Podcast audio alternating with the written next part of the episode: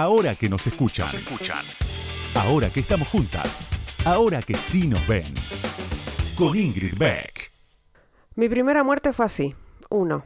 Me pasaba las noches sentado en la cama y llenando ceniceros. Silvia, inocente, dormía de un tirón. Yo la odiaba a la hora del amanecer. La despertaba, la sacudía por los hombros. Quería decirle, estas son las preguntas que no me dejan dormir. Quería decirle, me siento solo, yo perseguidor, perro que ladra a la luna, pero no sé qué carajo me salía de la boca en lugar de palabras. Creo que tartamudeaba disparates como ser pureza, sagrado, culpa, hambre de magia. Llegué a convencerme de que había nacido equivocado de siglo o de planeta. Hacía pocos años que yo había perdido a Dios. Se me había roto el espejo. Dios tenía los rasgos que yo le ponía y decía las palabras que yo esperaba. Mientras fui niño, me puso a salvo de la duda y de la muerte. Había perdido a Dios y no me reconocían los demás. La militancia política no me aliviaba, aunque en más de una ocasión, enchastrado de arriba abajo por el engrudo de las pegatinas, pude sentir un alegre cansancio o sensación de combate que valía la pena. Alrededor había un mundo quieto y domesticado para la obediencia, en el que cada ciudadano representaba su personaje. Algunos tenían un elenco completo y echaban puntualmente su saliva a los perritos de Pavlov. Varias veces intenté escribir. Yo intuía que esa podía ser una manera de sacarme de adentro a la mala bestia que me había crecido. Escribía una palabra, una frase a veces y enseguida la tachaba. Al cabo de algunas semanas o meses, la hoja estaba toda lastimada, quieta en su sitio sobre la mesa, y no decía nada. 2. Quise llorar, lloré. Tenía 19 años recién cumplidos y preferí pensar que lloraba por el humo de todas las cosas mías que estaba quemando. Armé un buen incendio de papeles, fotos y dibujos para que no quedara nada de mí. Se llenó la casa de humo y yo me senté en el suelo y lloré. Después salí a recorrer farmacias y compré luminales como para matar a un caballo. Ya había elegido el hotel. Mientras caminaba por la calle Río Branco, calle abajo, sentía que estaba muerto desde hacía horas o años, vacío de curiosidad y de deseo, y que solo me faltaba cumplir con los trámites. Sin embargo, al llegar al cruce de la calle San José, un automóvil se me vino encima y mi cuerpo, que estaba vivo, pegó un salto descomunal hasta la vereda. Lo último que recuerdo de mi primera vida es una ranura de luz en la puerta cerrada mientras yo me hundía en una noche serena que no iba a terminarse nunca. 3. Me desperté al cabo de varios días de coma en la sala de presos del Hospital Maciel. Era para mí un mercado de Calcuta. Veía tipos medio desnudos, con turbantes, vendiendo baratijas. Se les salían los huesos de tan flacos. Estaban sentados en cuquillas. Otros hacían danzar a las serpientes con una flauta. Cuando salí de Calcuta no había mugre ni sombras dentro de mí. Por fuera estaba destrozado, culpa del ácido de las meadas y la mierda que el cuerpo había seguido echando por su cuenta mientras yo dormía mi muerte en el hotel. El cuerpo nunca me perdonó. Me quedaron las cicatrices, la piel de cebolla que ahora me impide andar a caballo en pelo, como quisiera, porque se abre y sangra, y en las piernas las marcas de las heridas que llegaron hasta el hueso. Todas las mañanas las veo, cuando me levanto y me pongo las medias. Pero eso era lo de menos en aquellos días del hospital. Se me habían lavado los ojos. Veía al mundo por primera vez y me lo quería comer. Todos los días siguientes iban a ser de regalo. Dos por tres me olvido y regalo a la tristeza esta vida de chapa. Me dejo expulsar del paraíso dos por tres por ese Dios castigador que no termina de irse de adentro de uno. 4. Entonces pude escribir y empezar a firmar con mi segundo apellido, Galeano, los artículos y los libros. Hasta hace poco creía que lo había decidido por las dificultades fonéticas que en castellano tiene mi apellido paterno. Al fin y al cabo, era por eso que yo lo había castellanizado. Firmaba Hughes en vez de Hughes, los dibujos que desde muy chiquilín publicaba en El Sol. Y recién ahora, una noche de estas, me di cuenta de que llamarme Eduardo Galeano fue desde fines de 1959 una manera de decir soy otro, soy un recién nacido, he nacido de nuevo. Es un texto que forma parte de Días y Noches de Amor y de Guerra de Eduardo Galeano, que acaba de editar Siglo XXI. Ahora que nos escuchan, una marea verde de sonido. Con Ingrid Beck.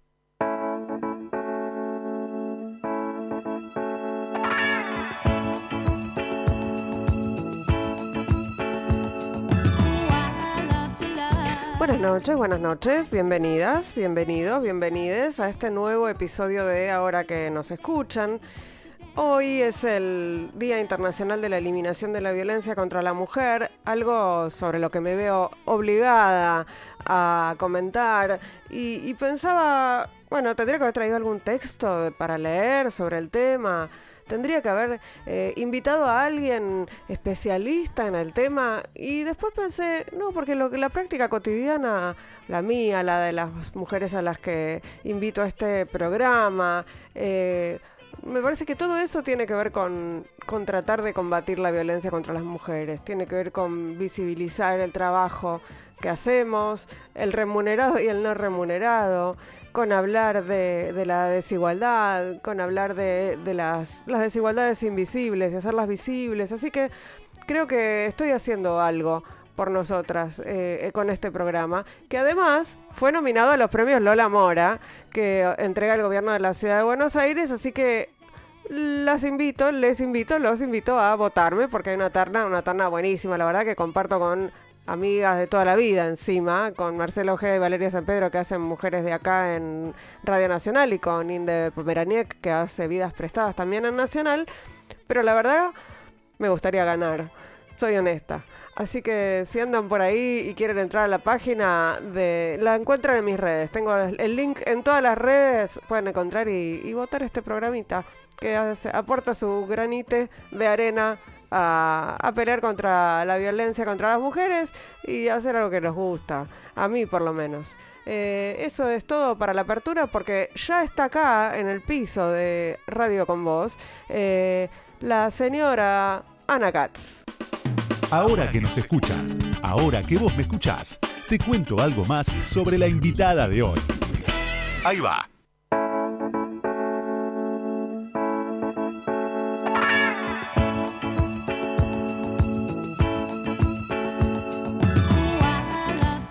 Ana Katz nació el 2 de noviembre de 1975 en Buenos Aires. Es directora, guionista y actriz de cine y teatro. Egresó de la carrera de dirección en la Universidad del Cine, dirigió varios cortometrajes, varias películas, estudió actuación en las escuelas de Julio Chávez, Elena Tritec y Ricardo Bartiz y participó en varios proyectos teatrales. En 2002 terminó su primer largometraje, El juego de la silla, del que fue guionista, directora y actriz. También dirigió y actuó la versión teatral de esa película, luego premiada por el Teatro General San Martín en Buenos Aires.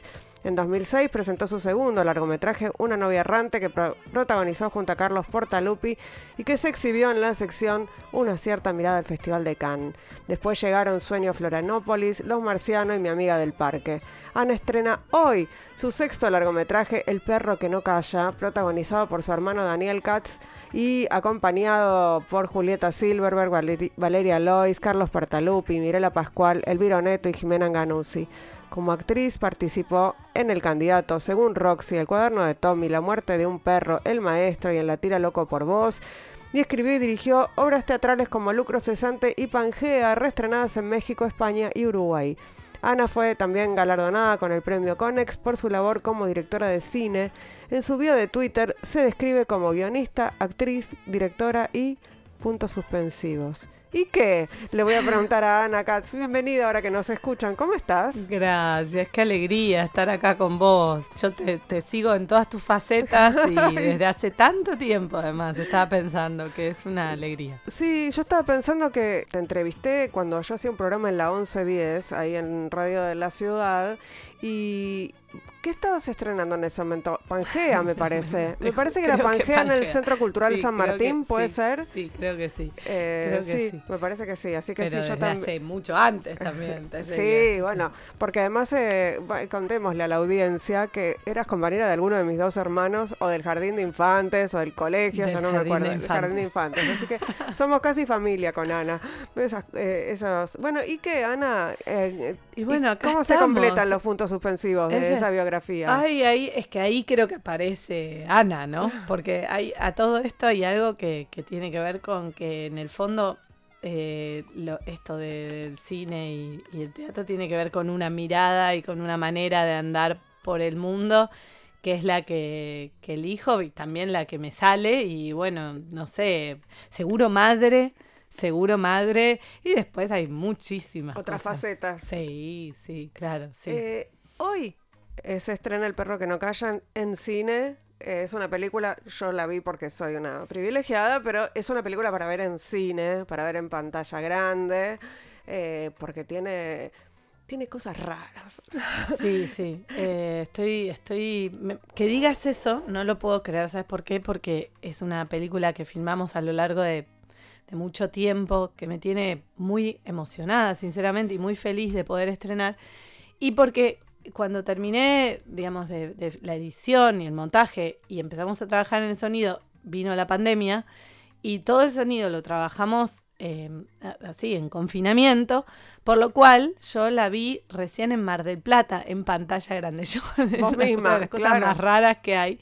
De hecho, estuvo todo el año viajando por festivales, en algunos festivales ya se había abierto un poco. Eh, y, veía gente que la veía en parques, en plazas, en cines pero no era mi caso. Así que eh, la posibilidad de ahora, el estreno acá y, que empezó en Mar del Plata, eh, me resulta muy como, de verdad, como una sensación de desde el jardín de salir a la superficie. Eh, por primera vez, así que muy emocionada con eso. Tengo el tráiler para escuchar y ahora seguimos charlando porque tengo muchas cosas para preguntarte sobre el perro que no calla. Lo importante es que ustedes ahora no lo carguen con ansiedades como familia, digo, ¿no? Si vos tenés que traer a la perrita, no tenés que venir más. ¿Pero es porque hizo pis el otro día? No, A ver, no eh, digo, es. Bueno, estás desarrollando habilidades más allá del Illustrator, veo. Alguna idiota, sí. pero nosotros no, no buscamos empleado. ¿Y con la tierra? ¿Vos te llevas la mano? No, bien, bien. ¿Y sin la burbuja corre riesgo de vida? siempre y cuando nos manejemos con la altura del metro 20 que figura en el protocolo. No, no, hay problema. ¿Qué quieres que hagamos? ¿Será que el deber o estar cumpliendo con el deber justifica el todo? ¿Alcanza? ¿Con eso basta? Mira lo que te traje. Sí, amor, vas a poder saltar, correr, te vas a poder subir a los árboles. Pasa. Sí. ¿Me escuchás? Bueno, estamos escuchando, pueden verlo también, el, el tráiler del Perro que no calla, la película que se estrena hoy en cines de, Ana Katz, eh, que tiene una mirada, una, una, cierta mirada, como esa sección de Cannes. Eh, en principio está firma en blanco y negro, que es, es novedoso, digamos. Eh, está protagonizada por tu hermano, que me parece un genio, así es como transitas una vida entera en, setenta 70 y pico de minutos, además es una película corta, entre comillas, tiene animación, tiene todo lo que te pintó meter, ¿no? ¿Cómo, cómo?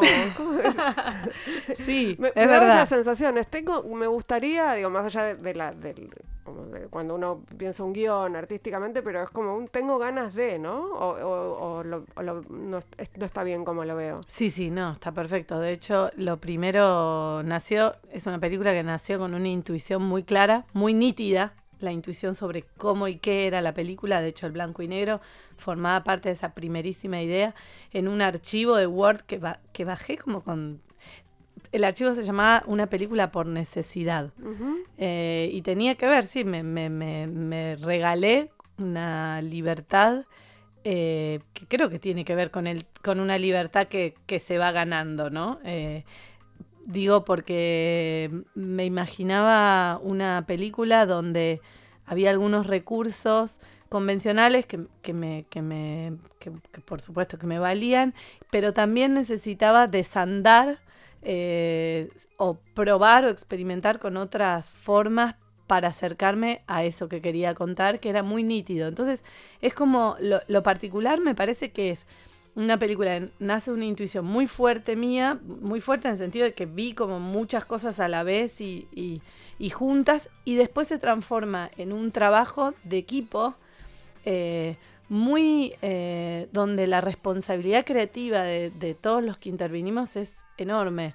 Eh, y también eso fue una libertad que, que estoy feliz de haber dado con esto de pensar el cine como un trabajo donde hay un grupo de gente que está comprometiendo no solamente ese quehacer del día, sino la sensibilidad y la, mirada que está poniendo en eso.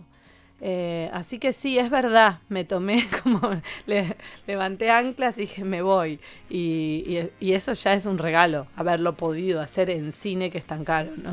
Hay algo de, de tu mirada en esta película que está en otras películas tuyas, que es, para mí, entre otras cosas, hay como un poquito, es como inquietante, ¿no? Tiene momentos en los que no es que no sabes qué va a pasar, pero da un poquito como de miedo, o un temorcito, una escena en donde algo raro está pasando, ¿no?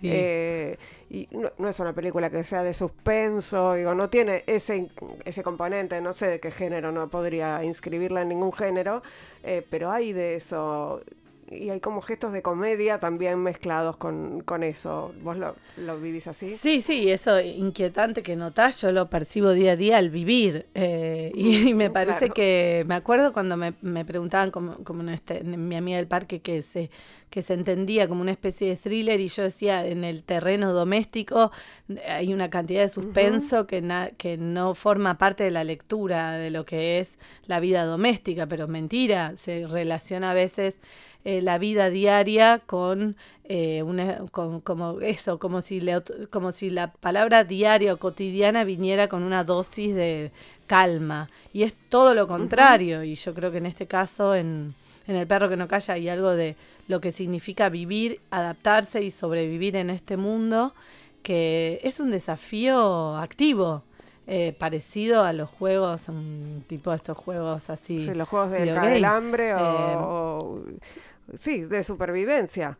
Absolutamente, y creo que cada vez más, y en ese sentido el personaje de Sebastián, yo, yo sentía que merecía eh, una, una, conexión más eh, humana, más... La palabra que me sale mucho con esta película, y tendré que seguir pensándolo, es esto de la escala humana, mm. que es una escala que yo siento que se va perdiendo, que tampoco sé exactamente qué estoy diciendo cuando digo escala humana, pero sí hay algo que se fue de registro de lo que una persona eh, precisa para vivir.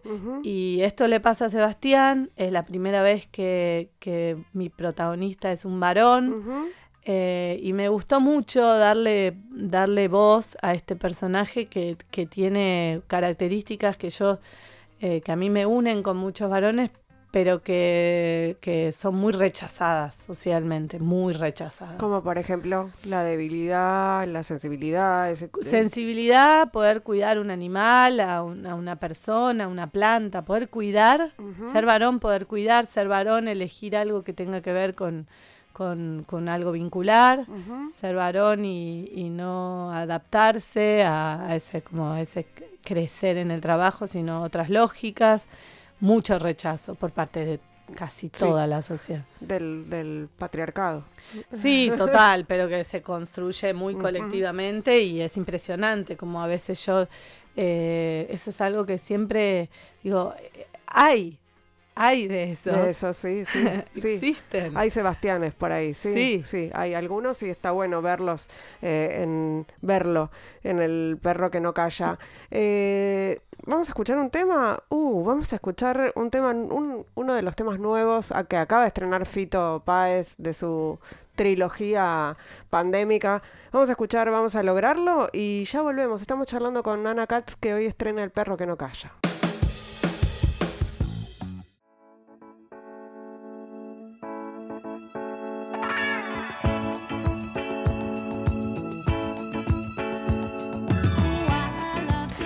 Segundo bloque de ahora que nos escuchan. Estamos charlando con Ana Katz, directora de cine, directora de teatro, autora, guionista, actriz y otras cosas más. Eh, estamos hablando del perro que no calla, la película que estrena hoy, que yo tuve el privilegio de, ver, y de, la historia de, Sebastián.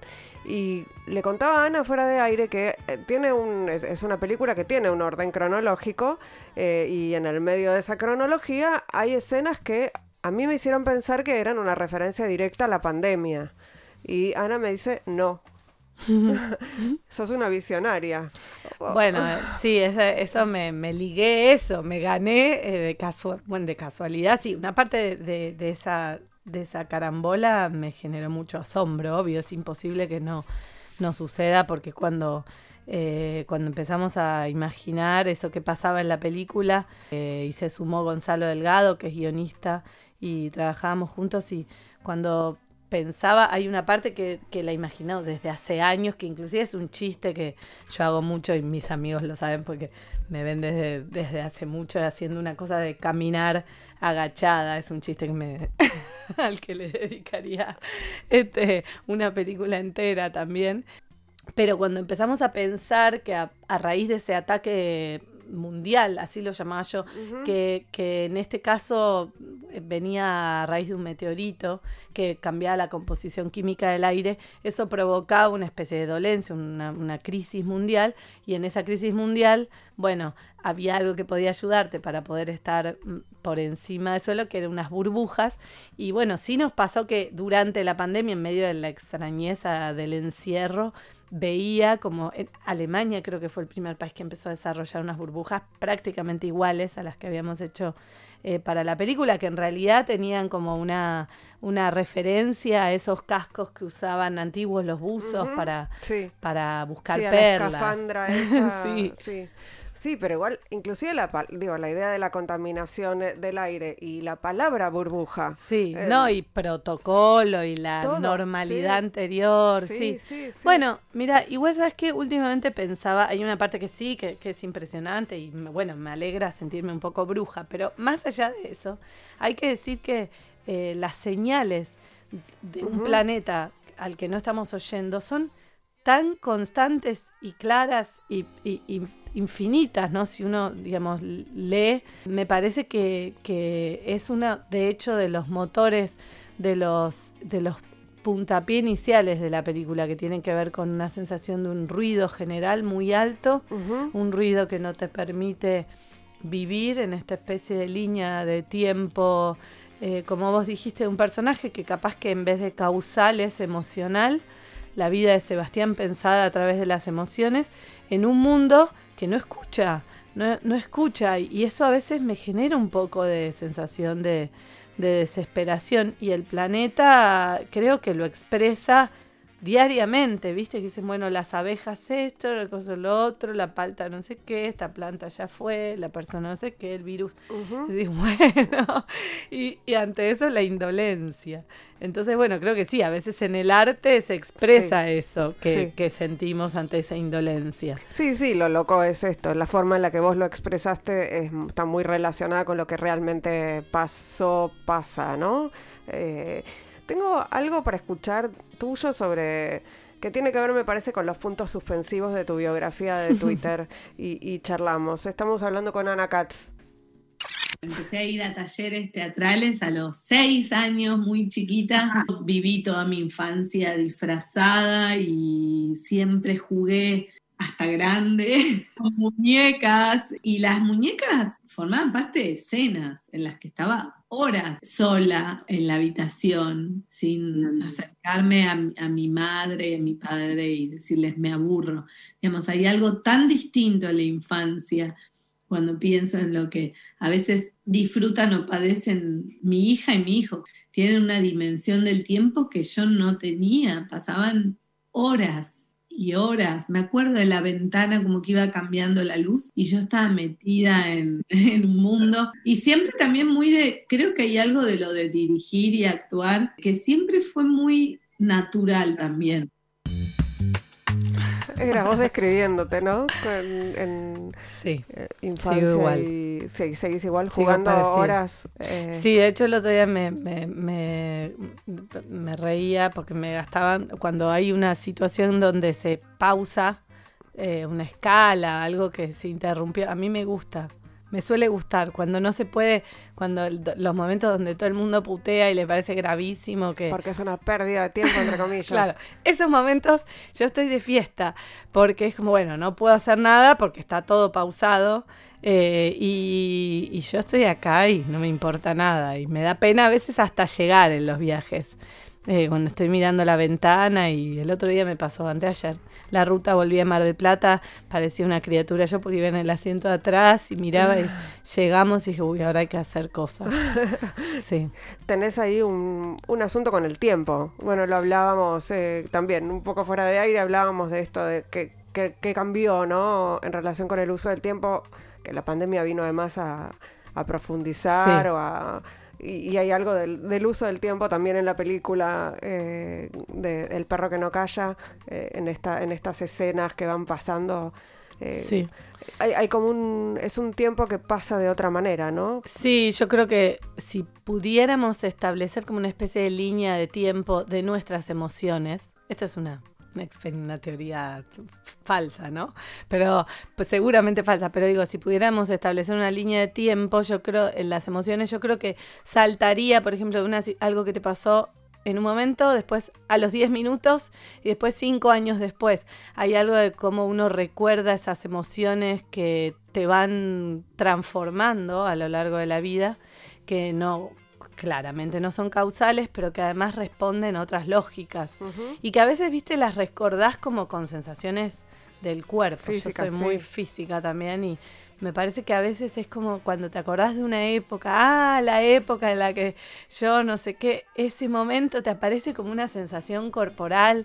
A veces un perfume te devuelve una época, dices esto yo usaba, o, o un, o, no sé, me parece que que ese, ese poder conectarse con las emociones que te, que te que hacen que seas quien sos, eh, te dan como una integridad. Eh, y es una integridad que a veces es justo la que no se comenta, la que no te constituye como persona. Em, por eso pensaba, ¿no? Cuando se habla de violencia contra la mujer, que es algo tan, tan tremendamente básico y esencial, pero que no ocurre, pensaba en todo ese mundo que acompaña los hechos que hacen cada día en la vida de, una mujer, de un hombre o de lo que sea que quiera hacer. Eh, cómo se construye esa parte que es emocional, que es sensible y que en esta peli fue a lo que más me quise dedicar. Eh, por eso era tan particular, porque era hablar de emociones que en sí se pueden tratar de una manera muy genérica, Em, yo creo que actualmente ya sabemos cómo consumir emociones desde lo audiovisual, ya sea en series, en redes, en pelis. Yo sé cómo llorar, lloro, yo sé cómo reír, río, pero no quiere decir que eso de verdad me esté interpelando o atravesando. Entonces, para llegar a esas que de verdad te pueden llegar a movilizar en algo, no son los mismos mecanismos que uso como para hacer unos fideos. Bueno, de hecho, el personaje Sebas, el del perro que no calla, eh, no es, digamos, no llora o no se ríe eh, eh, ostentosamente, digamos, son como todas emociones bajitas, ¿no? Como, como muy sutiles, pero las ves. Tu hermano es un gran actor, digamos. Es un gran actor, es un gran actor y yo creo que lo que sí hace el personaje es unos cambios, que eso me parecía interesante hablarlo con vos. Al principio en algunas observaciones decían, bueno, es un varón que es pasivo, eh, tampoco quiero contar toda la película, pero yo siento que es tan lo contrario las decisiones de vida que va tomando para poder elegir eh, algunas cuestiones. Eh, y pensaba otra vez más en eso, ¿no? ¿A qué se llama un varón pasivo? Sí, es a un, en este caso a un tipo que elige vivir según le marcan algunas de sus emociones, ¿no? Sí, uno podría ver, se puede ver un perdedor en términos de capitalismo, de esta sociedad en la que vivimos, pero no vamos a contar, pero no me parece un perdedor, es alguien que está muy conectado. claro, es que Total, y eso me sorprendió, creo que igual en críticas, bueno, eh, inevitablemente leí un montón de críticas a lo largo del año porque se estrenó en Sundance en enero, entonces de ahí fue viajó un montón.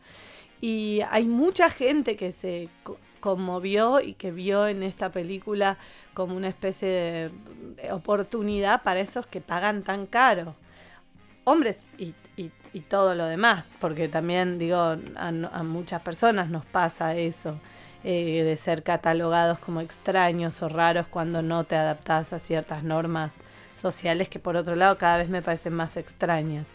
Eh, pero sí. Eh, tenemos para escuchar qué pasa cuando Anna Katz actúa en sus propias películas, que no es el caso. No. Hay algo de actuar yo misma que me provee como de una herramienta desde adentro. Hay algo de generar un grupo de actuación y estar dentro de esa especie de, motor que se va armando que me, me otorga un poder mágico que es el como desde adentro intentar generar algunos movimientos. Eh, no necesariamente en toma, pero sí puede ser entre toma y toma, es como si fuese una energía a veces eh, el hecho de, de las tomas, ¿no? Que en una toma pasa una cosa, después en otra toma pasó otra y, y la transformación de una cosa a otra se da por razones muy extrañas. A veces cuesta mucho dirigiendo saber por qué algo funciona o por qué algo no funciona y a veces recién en montaje te das cuenta cuál era la lógica o el sentido, dónde estaba el, sentido. Bueno, en, en El perro que no calla no actúas vos, pero esto, digo, vamos a decir, se llama Daniel Katz, lo nombremos, pero es tu hermano, que es un poco vos, ¿o no? Eh, no creas, ¿eh? es muy no independiente. No, no, no, muy, eh, muy, muy, muy amigos como hermanos, pero no, no. ¿Tenés no. más hermanos? No, somos nosotros. Y los dos actores, digo, actor, En realidad, eh, Dani no suele actuar. Ah, ¿no? Eh, pero la rompió. Sí, sí, ahora lo, lo- lo han invitado a cosas. Sí, sí, la, la- ha actuado en algunas cosas que yo le propuse. Siempre vi en él una mirada y una conexión y es muy generoso para ofrecer su propia humanidad a lo que actúa, que es algo que no siempre pasa y que yo le, me deshago en, en felicidad cuando las actrices y los actores se animan a eso, a prestar más de sí.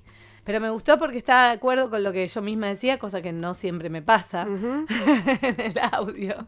Y sí, es verdad que las leyes de la actuación son muy a veces intuitivas y no, no están, no son evidentes. No es claro lo que. Hay que ir buscándolo, hay que ir buscándolo. No viene en una receta. Estamos charlando con Ana Katz, directora, actriz, guionista, que estrena hoy El perro que no calla en cines. Y vamos a escuchar un ratito a Nati Peluso, vamos a escuchar Yo quiero un sound y enseguida volvemos, un sound. Y enseguida volvemos con más ahora que nos escuchan charlando con Ana Katz.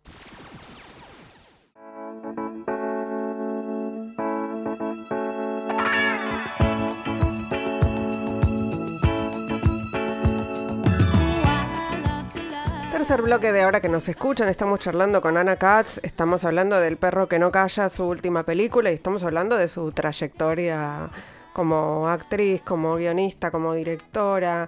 Eh, me imagino que ya estás craneando lo que va a venir, ¿no? Debes tener en carpeta. Sí, yo suelo tener varios guiones en general. Tengo como si fuese un vivero de guiones eh, y mi sensación es que van solos y yo los voy reescribiendo, mirando, viendo cómo andan. Bueno, no soy muy ansiosa, esto que de, de pasar el tiempo así, pero como tengo un vivero, eh, voy viendo cuál va bien y me voy... ¿Cuál florece? Sí, hacer una película la verdad es que es un viaje eh, intenso, pero muy largo y conviene hacerlo con un guion que realmente te, te cautive y te represente, porque si no, a lo largo de cinco años podés llegar a cambiar bastante. Y, y en el medio tenés que hacer otras cosas, me imagino, de que, digamos, para la, para vivir, para, ¿no? Sí, Digo, la mientras verdad- las películas, mientras los guiones florecen. Sí, hago, eh, siempre estoy haciendo una Claro. película que f- floreció, según yo creo, y actúo y también, bueno, en el último tiempo me zambullí en el mundo de las series. Y ese mundo fue, es, es- una cosa, es enorme, es como un tsunami más que un mundo. Así que si es por Hiciste, su- tiempo. hiciste Supernova, ¿no? Filmé Supernova, bueno, se estrenó Terapia Alternativa, Claro, Terapia Alternativa. Que, que fueron, que fue, que son, pero 10 capítulos de 50 minutos, que es como si fueran 10 películas en un punto, eh, con todo lo voluminoso y gigante, realmente me resultó gigante, me gustó mucho, eh, fue positiva la experiencia, creo que hubo espacio y se me dio espacio para que, para que, que pruebe cosas, pero realmente es impresionante, la parte voluminosa es Mm. increíble. Imagínate a alguien que hace una, una película en tres años, de golpe hace 10 capítulos, 50, es como un chiste. Sí, además te veo vos que sos una persona como calma, ¿no? Como que... Y eso de tener el ritmo de, de la, de la tele, no sí, sé. sí, no se me va la calma, pero sí me pasa a veces que, que yo me doy cuenta que, que sería mejor todo en más tiempo. Mm. No entiendo a veces también por qué tan apurado, pero bueno. Y Supernova es, eh, fue con la productora Capou para la plataforma Amazon y se está editando ahora. Eh, y estoy contenta también, me gusta. todavía no vio la luz, eso se va a estrenar en breve o no, el año que viene. Exacto, el año que viene. Sí, son como licencias, me las tomo como licencias para quedarme con personajes, ¿no? Las series lo que permiten es eso, eh, en contra de la condensación que supone una película, digamos, sí, es una síntesis máxima para llegar a una idea que, en realidad amo. Mm. Eh, es la posibilidad de quedarte como si fuese así como eh, te, vas, te puedes encariñar te puedes encariñar y dejarlos un rato que jueguen no exacto. De guion me gusta y de actuación con los actores como la posibilidad de hacerlos jugar y quedarte mirando como si fuera sí eso como un juego. Así que hasta ahora lo vivo así.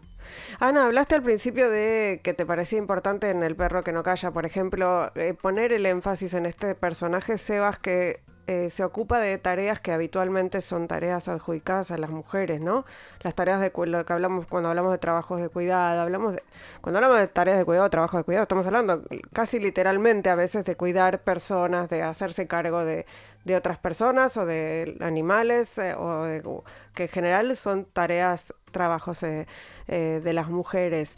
Vos tenés una mirada feminista cuando, bueno, tenés una mirada feminista sobre todas tus obras. ¿Tenés algún registro de por qué o cuándo nació esa mirada?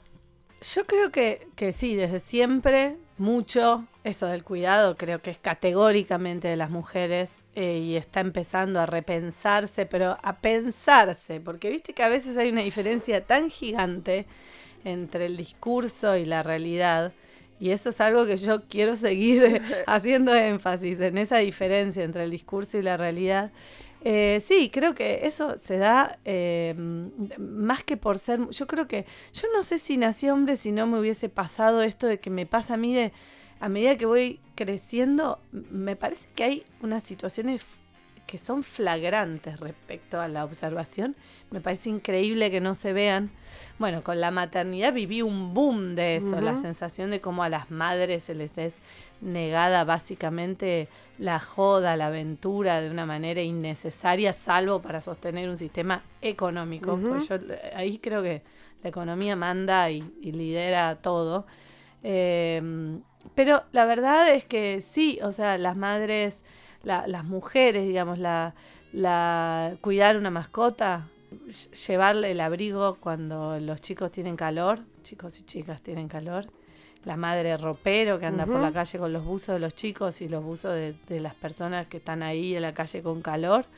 Em, son cosas que igual no, no es muy ni siquiera es un espíritu combativo. Me parece impresionante la diferencia. El rocío de ninguneo de las mujeres es espectacular.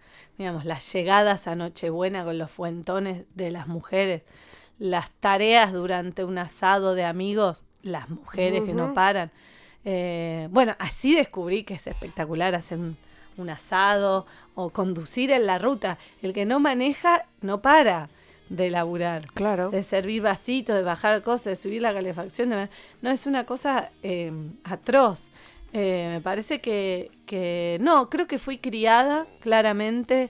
No quiere decir que en el caso de mi padre y mi madre no reproducían ciertas lógicas epocales, sin duda, pero sí creo que claramente fui criada. No son típicos, no, bueno, mi padre no era, mi mamá no es típicos ejemplos patriarcales para nada. A mi mamá le encantan tareas, a veces aparece lijando, haciendo cosas que no son la mamá típica que eh, y, y, más allá de eso, siempre fue como descontado que yo no tenía por qué reproducir en mi, en mi casa, ¿no? Lo mismo que la independencia económica, nunca me pensé la posibilidad de quedar pegada por, por no tener otra posibilidad, que por supuesto no, de, no, no por favor que se entienda que esos son privilegios de poder haber sido educados así, que también nace de privilegios de otros de haber sido educados así. Eh, no, no, no es algo que creo que se adquiere, pero, pero sí, me parece impresionante la lectura después de grande de Judith Butler, que me la presentó mi mamá, fue ahí donde dije, sí, claro, yo pertenezco acá, entiendo acá, me creo esto y que siempre fue lo mismo, la sensación de por qué el erotismo estaba ligado a esas zonas que, que era tan claro que era así a nivel consumo y para mí. Siempre veo todo raro y después veo que, bueno, no, que hay un montón de Los gente. raros, son- claro, Claro. somos muchas, muchas, hay muchas personas Por raras. suerte sí. Eh, y, y la industria audiovisual no es una industria que, digamos, esté ajena a todas estas cuestiones. Mm. Eh, vos, eh, cuando mirás hacia atrás y hacia adelante, probablemente, eh, ¿ves algunas de estas, algunos de estos obstáculos o, o ves que tu carrera haya sido distinta por ser mujer? Mira, yo creo que una parte, bueno, claramente veo, pero hay una parte que por suerte no veo y nunca vi, siempre me dio como, no, ni me di cuenta. Ujú. Sí me di cuenta cuando me anoté al principio y ahora no pasa y me parece maravilloso. En, cuando me anoté en la Universidad de Cine eran casi todos varones. Decía, qué raro. Siempre me pareció todo eso extraño y, y creo que nunca me di cuenta. Una vez un, un amigo me dijo, qué gracioso esto, vos te das cuenta, porque además soy bajita y, y, eh, hacíamos- estábamos haciendo un scouting en Brasil y eran 20 señores altísimos y estaba yo iba explicando. Y claro, ahí me sacó una foto y vi imagen y era un poco graciosa, esa, esa como paisaje de que, de que sí que estaba dando explicaciones. O sea que en ese sentido, eh, no, creo que, que no me di cuenta mucho por suerte y no me doy mucho cuenta. Pero por otro lado, eh, creo que para dirigir sobre todo, eh, yo me deshice de ciertas lógicas que venían, incluso con la enseñanza, eh, que me tienen muy contenta y que posibilitaron, por ejemplo, el perro que no calla. Eh, y es que esta idea que yo creo que también forma parte del patriarcado, de el director que explica y sabe, ese tipo que viene al set y, y va este, seguro de lo que quiere. Bueno, en mi caso nunca pasó. Eh, para mí es esencial la mirada de los demás. Yo siempre hablo y, y- y- y los que están en set son muy responsables, firman el boletín y no me nunca me pasó esa esa eh, eh, esa bajada de línea del de- pintoresca de lo que es un director eh, de esa especie de estructura piramidal piramidal que se sigue defendiendo Sí, ¿eh? sí, sí, se sigue hablando así es un director que es bárbaro tiene claro lo que quiere que me parece que forma parte de una de una de, un- de una manera de pararse tan egoísta ¿Para qué trabajas con 50 personas si ya sabes todo lo que querés hacer? Que no quiere decir, obviamente, si estás ahí no entendés que... Sí, sí, que ¿no? tenés una responsabilidad o una mirada, que confían en tu mirada de alguna manera. Absolutamente, y creo que por algo estás durante cinco años escribiendo un guion para llegar con una idea y para y con una formación que no debe terminar nunca. Pero de ahí a ir a compartir con un grupo de gente con una claridad y mirándote es como ese tipo que no deja de hablar en el bar y, y es infumable, ¿no? Y uno está esperando que, Sí, que se calle. que se calle porque te estás pensando en otra cosa. No soy muy de enojarme, sí de distraerme ante esas situaciones. Entonces, eh, creo que está empezando a notarse eso. Bueno, es como manejar en la ruta. Me pasa eso, vemos, cuando un tipo te estaciona, te, se te clava atrás eh, a 180 y, y obviamente enseguida pongo el guiño y me corro, pero yo no lo puedo creer. O sea, es- desearía mucho que me den la oportunidad de quitar licencias. Eh, esa, esa es como un una vocación que no, no pude por ahora cumplir, pero digo, es, eh, es impactante y me parece que es esencial que las mujeres formemos parte de la industria sin querer replicar eso tan... Esos patrones, sí, Esos eso. patrones que son muy eh, vigentes y que me impresionan a mí. Bueno, también decías al principio que esta película estaba protagonizada por un varón con esta perspectiva, ¿no? No un varón, no cualquier varón, sino un varón con, es. con esta perspectiva de la que venimos hablando, porque en general las protagonistas de tus películas son mujeres y esto también tiene que ver con, con tu mirada, ¿no? Además Sí. de, con, de con la vida. Sí, y me estaba acordando que mi hermano, claramente, y no por nada, le propuso y le propuse y por suerte aceptó. Él siempre tuvo una mirada muy política, muy lúcida y también muy sensible de las cosas. Y siempre se puso a veces como colorado, a veces furioso respecto a situaciones de un nivel de injusticia. Eh, y, y sí, creo que sí, creo que las, en el caso de las mujeres estamos más acostumbradas a que no haya espacio para, para hablar, para para pronunciarse, para expresarse. Estamos acostumbradas y yo siempre eso lo veo con mi hija y con mi hijo en las lecturas de la infancia, como nos gusta y, amo ¿eh? la lectura, digamos, esto, esto como cuando pasamos por Tom Sawyer, por Moby Dick, por, todas, por toda la literatura, Frankenstein, y bueno, y después tenés Alicia, tenés, por supuesto, pero, pero no hay tanta tradición de poder mirar desde los ojos de una mujer, que ya vemos que ni siquiera estamos pidiendo una mujer, puede ser lo que quiera hacer, por eso la aparición de la E, pero lo que es importante es que sea más libre eh, y no con ese camino del héroe que a veces no, no te interesa. Sí, sí, y por ahí tampoco el camino de la heroína que es igual al héroe, ¿no? Sí, bueno, de la heroína a veces desde el héroe se entiende que es algo que tampoco nos da ganas. Sí, sí, tantas cosas tenemos que hacer encima. Eh, la pregunta es, eh, ¿dónde están las feministas? ¿Viste? Que como si fueran superheroínas. Bueno, no, no tenemos poderes. Eh, y no, no, no, no, los queremos tener tampoco. No, de hecho tenemos, obligadas los, los, los tenemos, pero me parece que sí, que es justo descansar también. Eh, bueno, me gustó para cerrar esta frase. Es justo descansar también, sí, nos, merecemos descansar, es así. Eh, Ana, qué lindo, qué gusto tenerte acá en el piso, además, eh, es un hermoso reencuentro. hoy es el estreno del perro que no calla. pasemos el chivo en varios cines, ¿dónde, dónde la podemos ver? En, se, estrena full? Sí, en el Gomón seguro y se está estrenando en varios lados. Y yo aprovecho para decirte que para mí es un honor y te admiro y te agradezco un montón este espacio. Gracias Ana. Nosotras, nosotros, nosotros nos reencontramos el próximo miércoles a la medianoche aquí en Radio Con Vos, eh, con este equipo de lujo con el que estamos nominados al Premio La Mora. Ya les dije, ya les dije. Eh, voten. En la operación técnica Lucas Rodríguez Perea, en la musicalización Sergio Cirigliano, en las redes Melanie Berardi y en la producción Mariana Boca. Nos vamos escuchando a Mon Laferte, Caderas Blancas. Chau.